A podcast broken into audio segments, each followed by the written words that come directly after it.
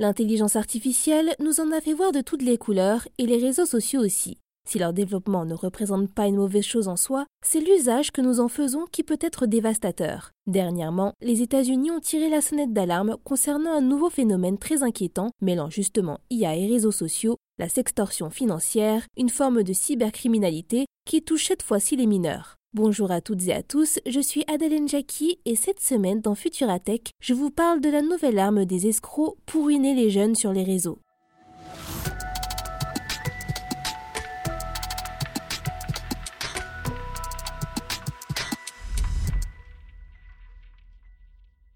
Les réseaux sociaux ont un impact considérable sur la société. 60% de la population mondiale les utiliserait pour sociabiliser, s'amuser, s'informer ou influencer une communauté, d'après les agences britanniques et américaines We Are Social et Meltywater. Cependant, ces espaces où sont divulguées diverses données personnelles attirent également des personnes mal intentionnées. Phishing, rançongiciel, fraude liées aux achats sur le net et j'en passe sont toutes des techniques d'escroquerie sur le web.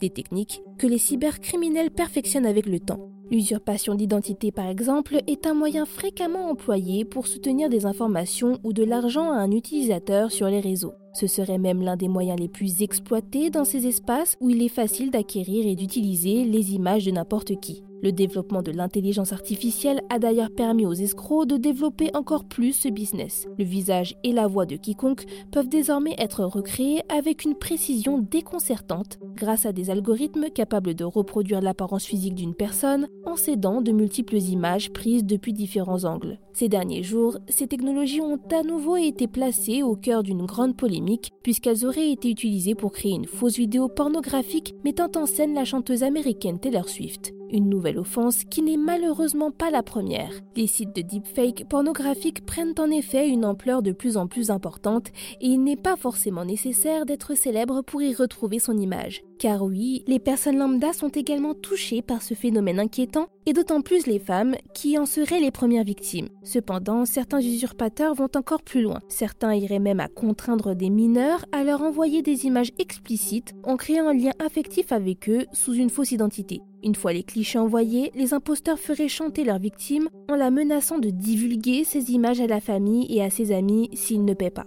Ce fléau, nommé sextorsion, toucherait le monde entier mais se développerait plus rapidement en Amérique du Nord et en Australie d'après une nouvelle étude du NCRI, soit le Network Contagion Research Institute. Définie par le FBI comme étant un crime, la sextorsion aurait déjà poussé plusieurs adolescents au suicide. Pour se rapprocher de leurs victimes, les cybercriminels utiliseraient les applications sociales Instagram, Snapchat et Wiz et leur demanderaient de payer par le billet de diverses applications de paiement de type peer-to-peer, Venmo, Cash App et Zelle, de transfert de crypto-monnaies et de cartes cadeaux. D'après l'organisation, cette fois-ci, les jeunes hommes seraient la première cible de ces usurpateurs. Ces derniers se feraient passer pour de jeunes femmes pour attirer de jeunes utilisateurs masculins à accéder à leur liste d'amis et de followers pour ensuite inciter les victimes à leur envoyer des photos explicites.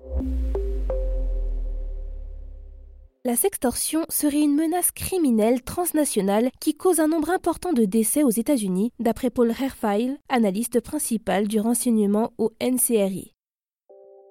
D'après les dernières recherches établies sur le sujet, il semblerait qu'une grande partie de ces crimes soient commis par un groupe de cybercriminels non organisés se faisant appeler les Yahoo Boys. Originaire de l'Afrique de l'Ouest, cette organisation fait la promotion de leurs tactiques et recrute de nouveaux membres, en partie en publiant sur les réseaux sociaux des vidéos de formation et des guides pour organiser une escroquerie de sextorsion financière. L'étude du NCRI intervient dans un contexte de surveillance accrue sur l'impact des médias sociaux sur les jeunes. Après une plainte déposée par le procureur général du Nouveau-Mexique envers le groupe Meta, qui l'accuse de favoriser l'essor de contenus pédocriminels, le réseau social Instagram du même groupe vient dernièrement d'activer un paramètre par défaut sur les comptes des utilisateurs mineurs qui devrait désormais les empêcher de recevoir des messages privés d'utilisateurs qu'ils ne suivent pas, d'après les explications données dans le dernier communiqué de la plateforme. Une fonctionnalité qui intervient alors que l'État de Floride a adopté il y a quelques jours une loi interdisant au moins de 16 ans d'avoir un compte sur n'importe quel réseau social. Les États-Unis prennent très au sérieux cette menace, plusieurs États légifèrent progressivement pour encadrer plus sérieusement la connexion des mineurs sur toutes ces plateformes sociales. C'est tout pour cet épisode de Futuratech. Pour ne pas manquer nos futurs épisodes, abonnez-vous dès à présent à ce podcast. Et si vous le pouvez, laissez-nous une note et un commentaire. Cette semaine, je vous recommande le dernier épisode de Futura Santé, dans lequel Emma Olen vous parle de l'histoire sexiste qui se cacherait derrière la prescription du Spasfon et se penche sur l'inefficacité qu'aurait ce médicament. Pour le reste, je vous souhaite une excellente journée ou une très bonne soirée et je vous dis à la prochaine dans Futuratech.